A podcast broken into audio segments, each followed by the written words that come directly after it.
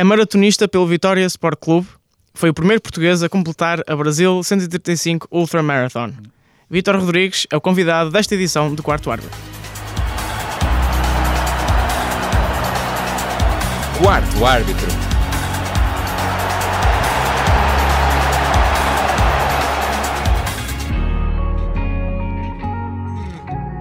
Vítor, muito obrigado então por estar aqui Ah, connosco. Obrigado eu. pela- Uh, de onde vem este amor pelo atletismo?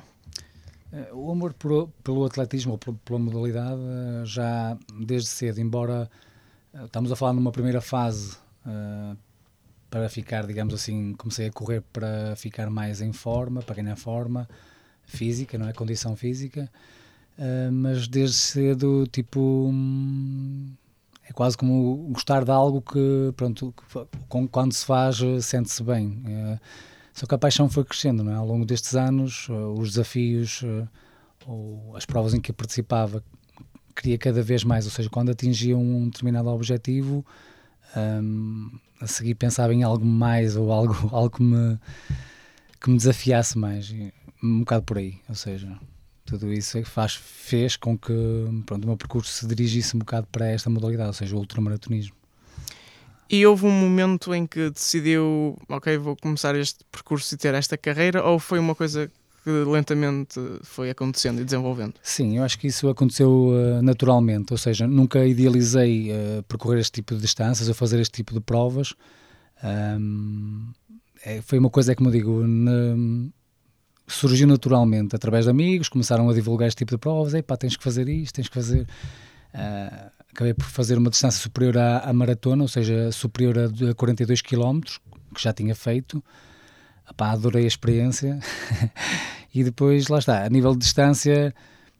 hum, é quase como um desafio quando se faz uma distância superior a 42 km, depois já se quer fazer superior, superior a 50 ou 60 ou 70, até que surgiu estas distâncias de 200 e 200 e muitos km. E como é que na sua carreira acabou por vir parar ao Vitória? Eu, até há bem pouco tempo eu corria a título individual, ou seja, cheguei a pertencer a um clube, um clube amador também, Ahm, mas depois eh, percebi que, por norma, os clubes têm sempre objetivos de clube, o que é normal, não é? Objetivo de equipa.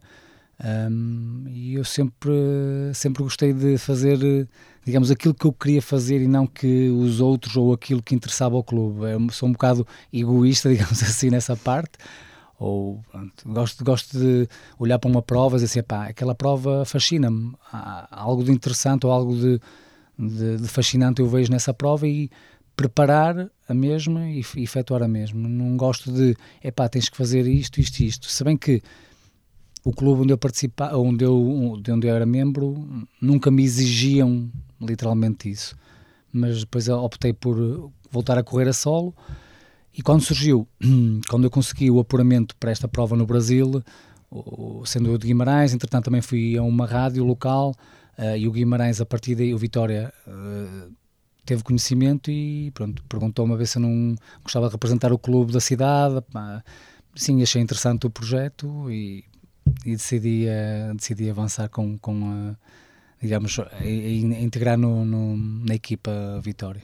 Os objetivos do clube encaixam-se com os seus? Os objetivos não me puseram qualquer tipo, uma da- das, das condições também foi essa, não me puseram qualquer tipo de, hum, de objetivo. Isto porquê? Porque o Vitória tem a parte de atletismo, mas não tem, digamos, só tem o atletismo de estrada, ou seja, o atletismo mais convencional, provas de 10 km, meias maratonas, maratonas, mas não tem a parte do ultramaratonismo. Neste momento eu sou o único ultramaratonista do Vitória Sport Clube. Hum, daí também eu me interessar no projeto, ou seja, e fazer parte do Vitória, porque se eu dissessem a Vitor, tens que fazer isto, isto, isto, é pá, se calhar já, se já havia ali divergências no, pronto, co- com os meus objetivos, digamos, pessoais em fazer determinadas provas. Não me puseram qualquer entrave e eu decidi avançar. Pensava que era bom para, tanto para mim como para o Vitória. não é? Como é que se prepara fisicamente para uma prova desta, desta dimensão? A preparação, é assim, é, tudo isto tem a ver com, com, com ciclos de treino. E nesta fase, eh, fez ontem dois dias que, que, que terminei a prova. Eh, durante esta fase, eh, é normal e é aconselhável digamos, uh, fazer uma pausa, e o que isto quer dizer o quê? Não é deixar de treinar, claro que não, uh, mas sim um, acalmar substancialmente o, o, ritmo de treino, fazer só uns treinos para manter um, e, por norma, são treinos menos exigentes a nível físico, não é? Uh, depois, são, digamos, fases em que se prepara o corpo para atingir um, um, pico de forma no momento que se quer, ou seja, que tem a ver com a data da prova, por norma.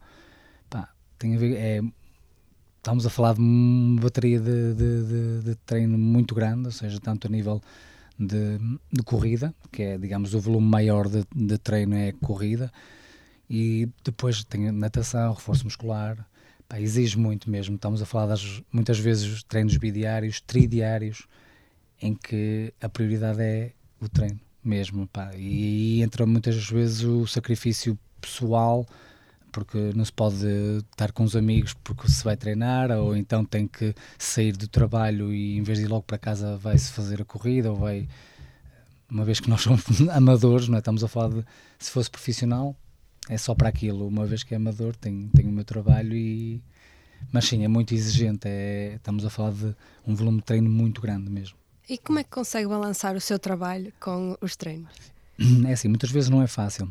E há alturas que eu tenho mesmo que imaginemos que o meu treinador me, me diz determinada, na determinada semana eu tenho que fazer aqueles treinos. Há alturas que eu não consigo, simplesmente não, não dá para conciliar o trabalho com, com o treino. E aí também entra um bocado, lá está, a relação treinador-atleta, em que pá, eu ligo, olha, António, não posso fazer isto, não posso fazer aquilo, como é que eu faço? E tenta-se adaptar ali um bocado o, o treino, neste caso, à, à minha semana de trabalho. É? Depois é uma questão de também, e entra muito, uma vez mais eu digo, pá, é muito sacrifício mesmo. Quando digo isso, não, pá, abdicar de muita coisa mesmo.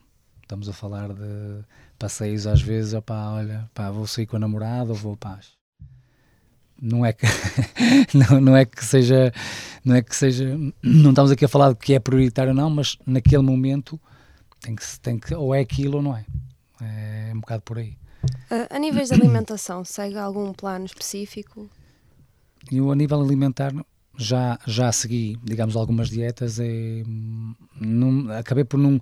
A performance ou aquilo que eu, que eu idealizava não foram as melhores. Então, eu neste momento, já um ano e meio, uh, digamos que não tenho nenhuma dieta em específico, não faço qualquer tipo de dieta, seja vegan, seja. Uh, sei lá, qualquer tipo de dieta. Mas, sim, faço cuidado na, ingestão naquilo que estou a comer, calorias, eh, se tem gorduras, se tenho a, quantidade de hidratos necessária a ingerir e não demasiado. Uh, sim, há uma, uma, uma atenção a isso. Agora, a nível de consumo de alimentos, há uma variedade, como, digamos, de tudo. E mesmo quando tenho que comer porcaria, porque há alturas que uh, estamos a falar de 6 mil calorias diárias que eu tenho que ingerir é praticamente impossível nós comermos essa quantidade de alimento ou de ingerir essas calorias, hum, digamos, comida limpa. É quase impossível. Então aí é quando há uma, pá, uma francesinha ou uma pizza, pronto, isso sim. Isso. Agora há malta que não, há malta que durante este tipo de coisas não. Pá, eu não, eu não. eu deixei essa parte porque é como eu digo, inicialmente eu optei por fazer uma dieta mais, hum, digamos, seguir dietas mais eh, rigorosas nesse sentido e não, não, não me senti melhor depois no desempenho nas provas, portanto, a partir daí é quase tentativa e erro e pá, cheguei a um ponto que senão, pá, não dá. Uh, a nível de influências e inspirações, tem alguma dentro da modalidade que o inspire?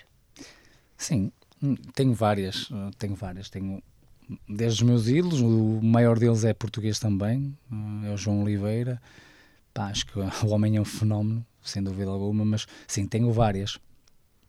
Uh, e depois, ao, ao longo do, do, meu percurso, uh, num, uh, fiquei a conhecer pessoas ou histórias de vida que, que a gente fica, epá, fosse mesmo muito pequenino, que é saber que determinado atleta, por exemplo, um, eu conheci agora no Brasil um exemplo disso, e até trouxe um livro dele, que ele escreveu um livro sobre isso, um, em que o, pá, o atleta teve uma vida completamente pá, cheia de drogas, álcool, completamente perdido, e estamos a falar mesmo no, no fim da linha.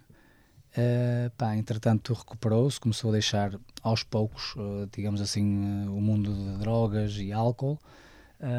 e hoje faz ultras, opá, é, é quase genefusa. para este gajo, quem olha aqui, se calhar, meio dos anos atrás, ele estava completamente arruinado, arruinado completamente. E histórias de vida do género, ou pá, superações, cancros, malta que venceu cancros. E o vencedor no Brasil venceu dois cancros e teve um AVC e davam-lhe se calhar eh, mais uh, alguns, ou então uma vida se calhar muito mais, uh, digamos, limitada e ele venceu a Ultra no Brasil. É qualquer coisa extraordinária. Uma pessoa, quando pensa nisso tudo, assim, pá, este senhor é, é, é meu ídolo. E então, ao longo do meu percurso, pá, esse, esse tipo de histórias de vida faz, fazem mesmo pensar e dizer assim, pá, fuso.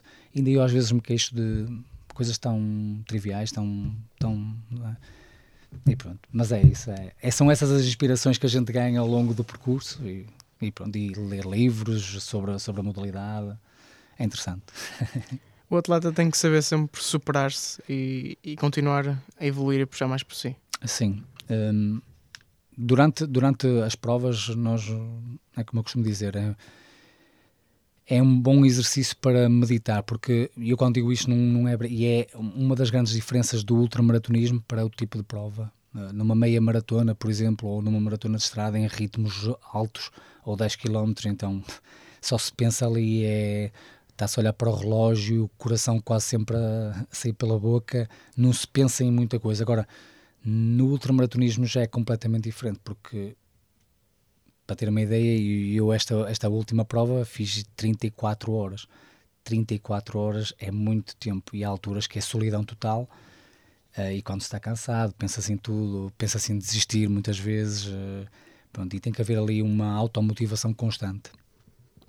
Uh, a nível de, de percurso enquanto ultramaratonista, sim, porque quando não, não, não, se chega ao objetivo, tem que se trabalhar para chegar ao objetivo. Quando se começa a, a, a ter resultados e, e, a conseguir os objetivos, temos que, hum, de alguma forma, arranjar algo para não nos acomodarmos, porque isso depois começa a entrar naquela fase do, ah eu estou bem, está tranquilo.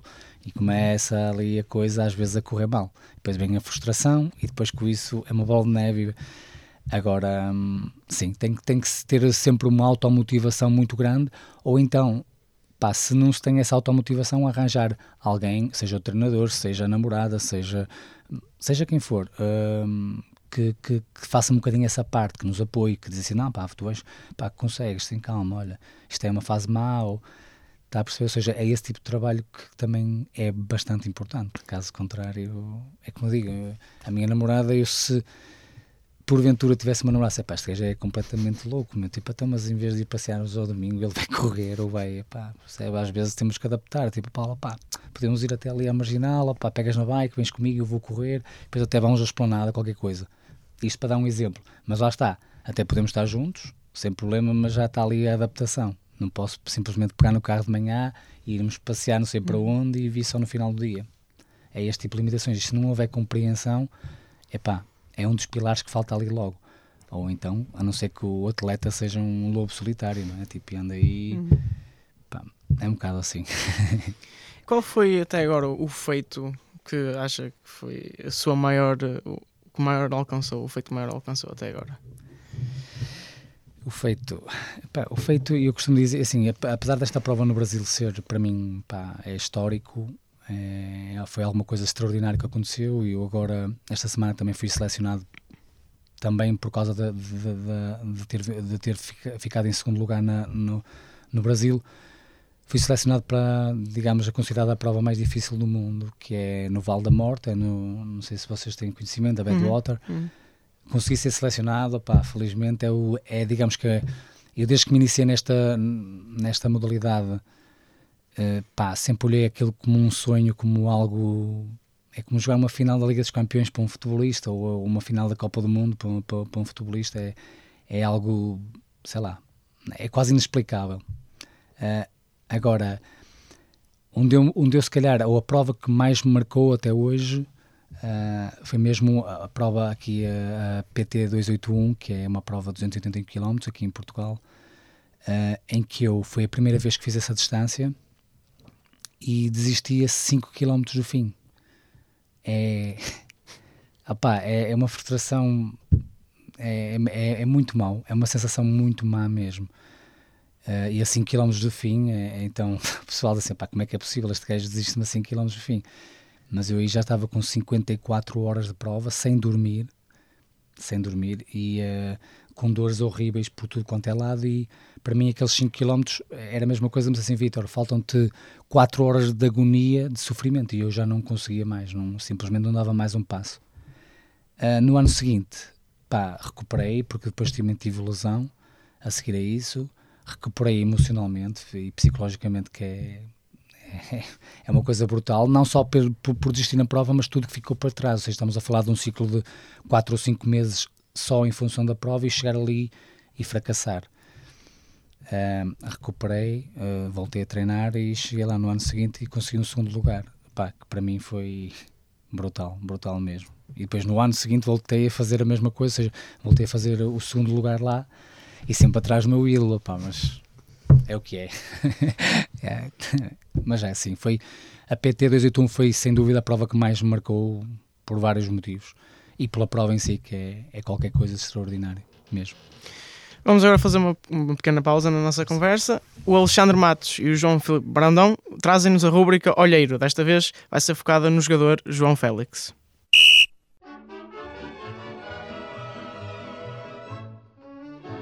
João Félix emergiu nos últimos meses como a maior revelação do nosso campeonato. O jogador está no Benfica desde 2015, quando trocou o Futebol do Porto pelas Águias. Desde aí, nunca mais olhou para trás. Subindo pelas equipas jovens do Seixal, conseguiu sempre grande destaque. Tornou-se o mais jovem de sempre a jogar pela equipa B do Benfica com apenas 16 anos. Nesta presente época, fez a pré-temporada com a equipa principal e de lá nunca mais saiu. A ser um sonho Acho que todo jogador de futebol sonha jogar na equipa, em equipas principais grandes. Eu estou na, na melhor equipa de Portugal, de uma das melhores equipas do mundo. É, é um sonho, como disse, poder jogar ao lado de, de jogadores que antes eram ídolos e continuam a ser. Estreou-se para a Primeira Liga contra o Boa Vista logo à segunda jornada e marcou o seu primeiro gol pelas Águias no primeiro derby frente ao Sporting na jornada seguinte. Da equipa do Benfica. Cruzamento direto, o Félix Golo!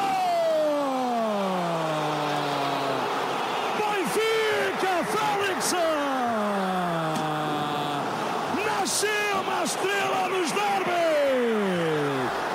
Nasceu uma estrela nos derbys! Não demorou muito para passar de arma a sair do banco para titular indiscutível. Leva já 25 jogos pela equipa principal e é hoje uma peça fundamental no ataque ao título do Benfica. A sua inteligência tática e qualidade técnica são as características que mais destacam dos restantes. Pode jogar em várias posições em campo, mas especializou-se como um segundo avançado. Aqui, pode conjugar duas das suas armas, a capacidade de recuar no terreno de modo a aplicar os seus passos a rasgar a defesa adversária e a boa chegada à área e consequente finalização.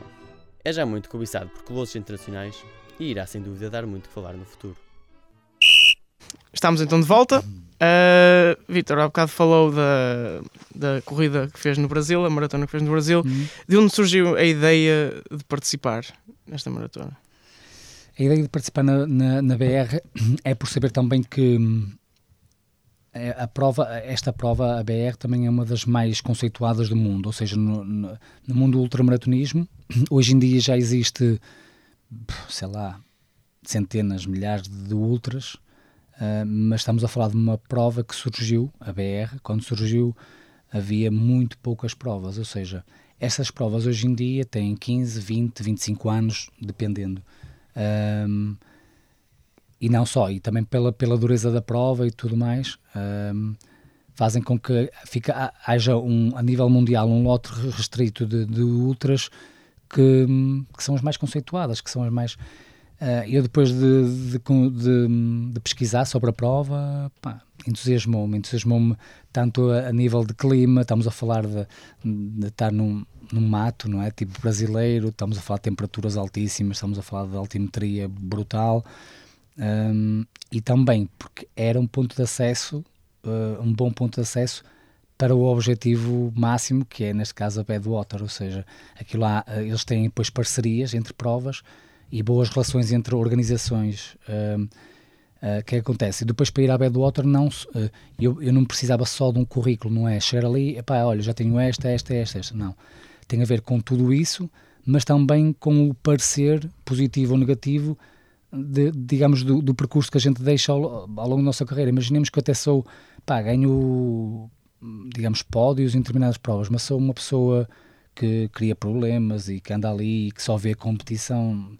Quer dizer, isso também acaba por não interessar, se calhar, um, aos organizadores, ou, ou, quando os participantes, esta prova no Brasil tem 100, 100 atletas de todo o mundo, não vai mais ninguém, são selecionados quase a dedo, porque chegam lá se calhar duas ou três ou quatro mil candidaturas, e só 100 é que vão. Estados Unidos ainda é mais, ou seja, se calhar são um pai 10 mil pessoas, eu não sei, mas são um pai 10 mil pessoas a concorrer e só vão lá 100. Uh, e então o critério de seleção tem que ser mesmo muito, muito rigoroso.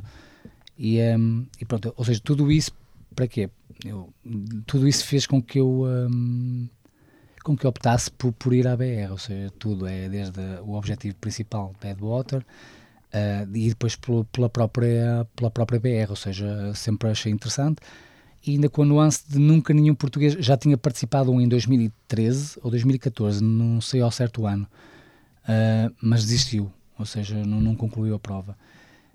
Um, ou seja, eu sabia que indo lá e finalizando a prova, não só não, não olhando sequer ao objetivo tipo de pódio, sabia que era o primeiro português de sempre a conseguir concluir a prova e acho que isso era só logo isso era um bom motivo uhum. para eu uh, para eu tentar a minha sorte e para tentar uh, concluir aí a, a BR e correu tudo bem correu tudo bem felizmente a prova em si exigiu um treino especial diferente do que costuma fazer para as hum, provas? Sim, a prova exigiu o quê? Uh, o de especial, ou seja, o, o tal ciclo de, de treino pá, é mais ou menos dentro da mesma coisa. Depois tem que se ver muito se há muita subida, se não há, se é mais plano, se não é. Pronto, esse tipo de coisas depois tem, uhum. tem, tem que se ajustar um bocadinho ali ao treino que se está a fazer. Mas eu, havia ali uma, uma pequena grande questão que era: eu para preparar esta prova, uh, eu tive conhecimento em setembro que, que, ia, que, que fui selecionado para, para a BR. Um, desde aí para a frente, ou seja, até janeiro, aqui em Portugal é frio, é inverno. O que, é acontece? Chega-se lá, tem-se 40 grauzinhos à nossa espera, com umidade relativa de 50% a 60% de umidade, que é brutal, e eu não tinha como treinar isso. Ou seja, a única forma é uma sauna, dentro da sauna, mete-se uma bikezinha e tsh, está ali a rolar um bocadinho para adaptar mais ou menos o corpo a não ser aquele choque brutal. Foi, foi, digamos, a, a característica especial de preparação para esta prova que eu tive que, que, mesmo que fazer. Caso contrário, eu possivelmente ia ter grandes dificuldades, porque eu fui alguns dias antes, mas mesmo assim é, é completamente diferente nós treinarmos no nosso habitat natural e depois efetuar a prova naquelas condições ou então fazer a, a preparação da prova em, em registros de em, em temperaturas de 2 a, a 12 graus de, de máxima ou de 15 graus de máxima e depois chegar lá a 40 graus. É, é brutal. E para esta prova, para, para, para a Badwater, vai ser dentro da mesma coisa, apesar de entrarmos numa fase primavera, mas lá estamos a falar de 0 de 50 e tal graus positivos. É qualquer coisa.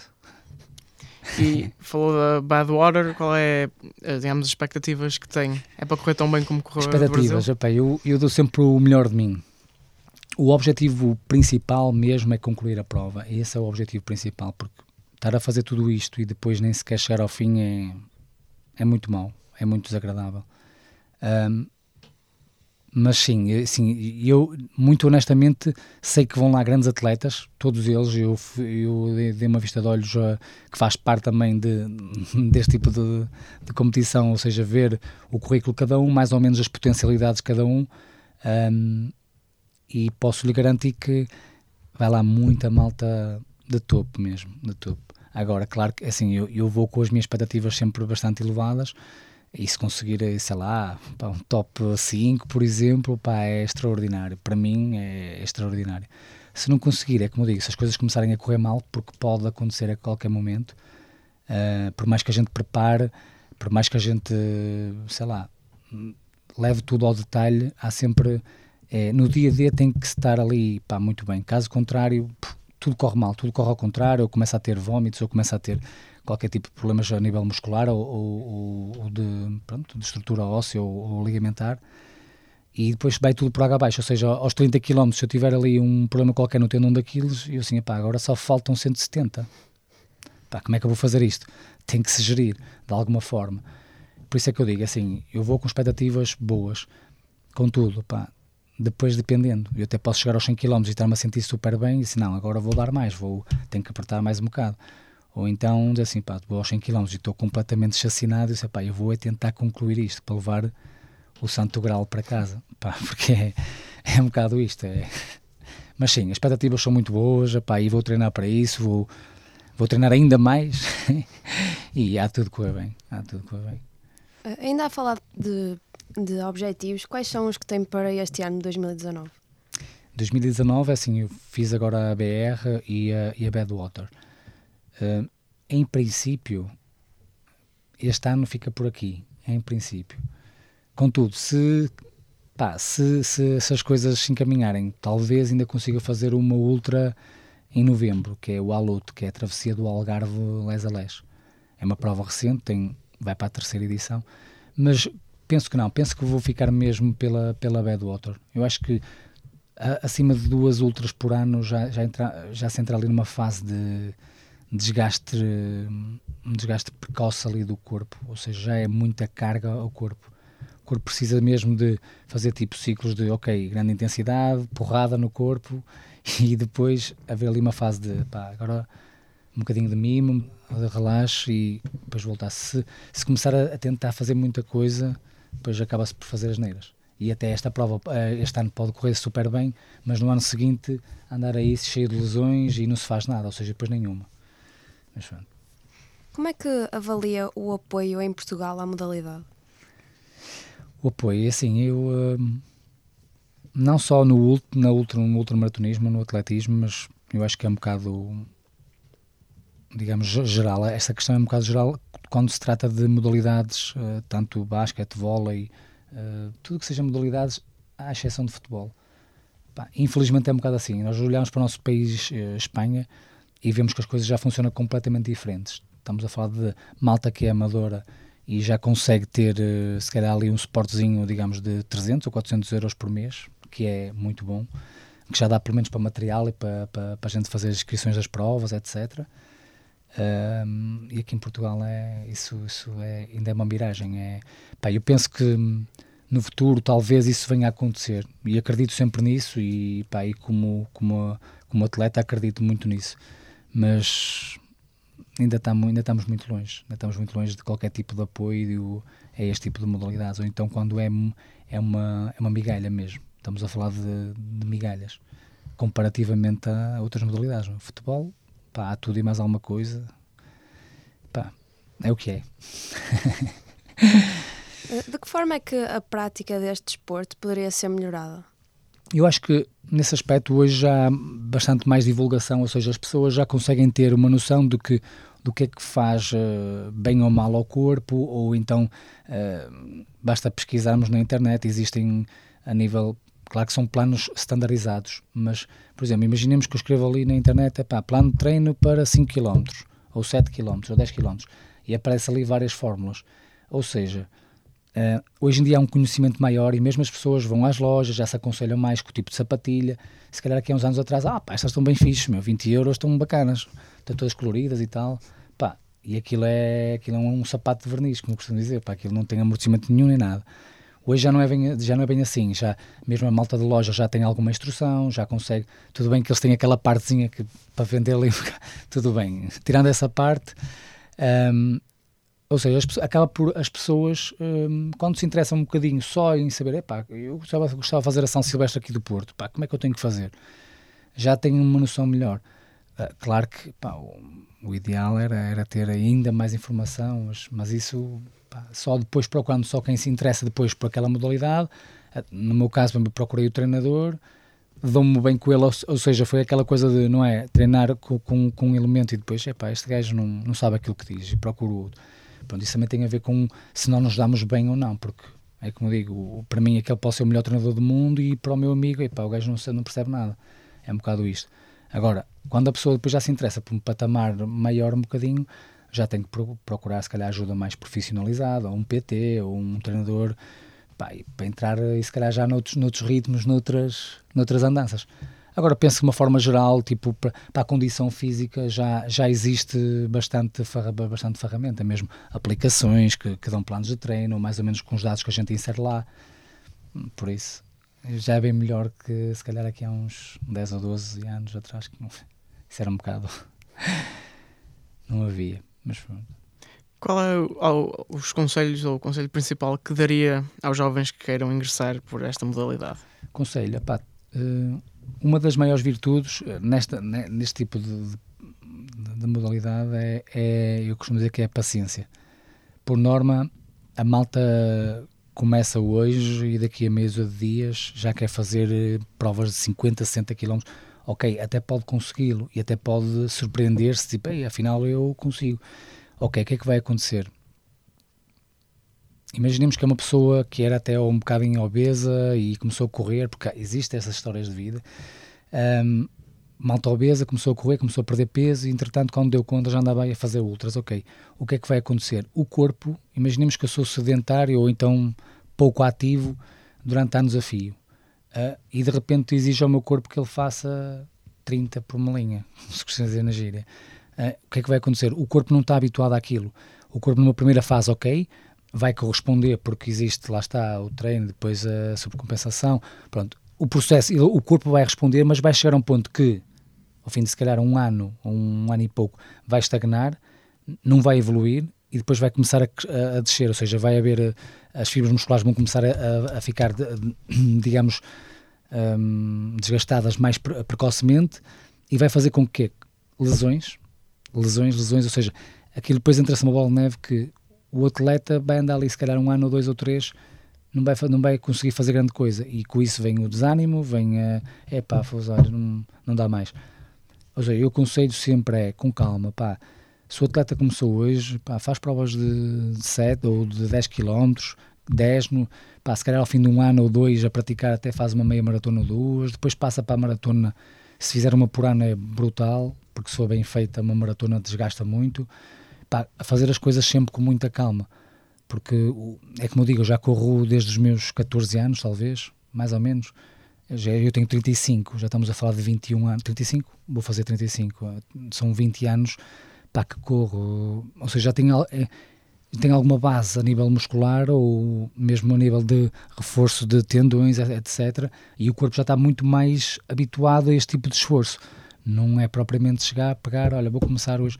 Não, fazer as coisas com calma, ser paciente ser muito paciente. Eu acho que isso é a maior virtude ou, ou o maior conselho que eu posso que eu posso dar a quem, quem quer fazer este tipo. Agora, quem já está na, numa fase em que já treina há muitos anos, se calhar, e, e até já faz provas ali na. já fez uma maratona, por exemplo, ou duas, e já tem algum tipo de, de experiência, aí sim, aí aconselho é ser audaz. Aconselho é ser audaz, é para experimentar não entrar em loucuras de fazer 30 provas por ano, que a malta aí, que aí, pá, isto se farão esta, depois vamos aquela, depois, pá, o pessoal entusiasma-se. Não, fazer uma prova, descansar o corpo, pá, depois passar algum tempo, ok, vou ver, pá, faz aquela prova, um, com moderação, mas sim, mas ser audaz sobre tudo isso e confiar na, na pessoa e dizer assim, não, pá, eu vou conseguir superar aquele objetivo de quebrar aquela barreira de quilómetros. E é esse o conselho que tenho. Pensando um bocado mais a médio e longo prazo, alguma ambição ou sonho que ainda queira concretizar dentro desta área? É assim, mas estamos a falar a nível de como atleta, como atleta Sim, ou, como atleta. Como atleta, a Badwater para mim é, é como digo, pá, é o sonho de uma vida mesmo. Um, mas depois da Badwater, se calhar outras provas surgirão, porque eu, ah, pá, há provas que, que eu adorava lá ir. Agora, Estamos a falar aqui também é necessário a questão financeira, que é preciso suporte financeiro bastante avultado. Estamos a falar de várias questões.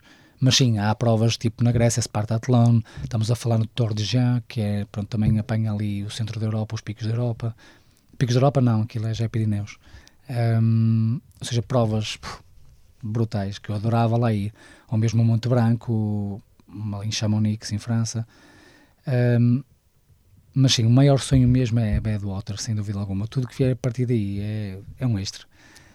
Uh, tirando a parte de, de, atleta, um dia gostava de, de, de, de treinar, de ser treinador. Gostava mesmo muito de poder treinar com alguém ou treinar alguém e estar inserido na modalidade de uma outra forma, ou seja, ter alguém ali que, que eu pudesse ajudar e que eu pudesse trabalhar com essa pessoa ou com essas pessoas. Era também um, um grande objetivo e é, continua a ser um objetivo. Também ajudar a, a continuar a prática da modalidade. Basicamente, sim, sim, sim, sim. Fazer com que essa, esta modalidade surja pá, ou que se, se implante cada vez mais e, e que seja uma boa modalidade ou uma modalidade grande ou maior daqui a uns anos. Vamos ver. Vitor, foi um prazer ter-te cá no quarto Obrigado, árbitro. prazer meu também. Em nome de toda a equipa, desejamos-te as maiores felicidades para a carreira Obrigado. e especialmente para o Badwater. Badwater agora em julho. Uh, um agradecimento especial à nossa comentadora Filipa Miranda e à Rita Santos que esteve nos cuidados técnicos. É o ponto final nesta edição. Não deixes, não deixes nos acompanhar em jornalismo.net ou uh, ainda no, em Engenharia Rádio. E já sabes, não fiques fora de jogo. Quarto árbitro.